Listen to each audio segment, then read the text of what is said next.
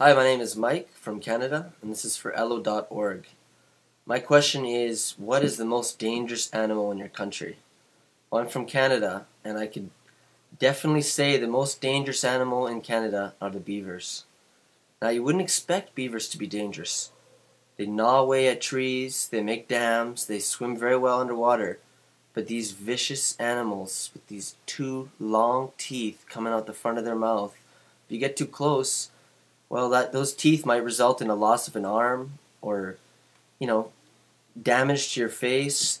So, as much as Canada is a great place, if you do go to Canada, I do warn against these extremely dangerous animals. Please do be careful.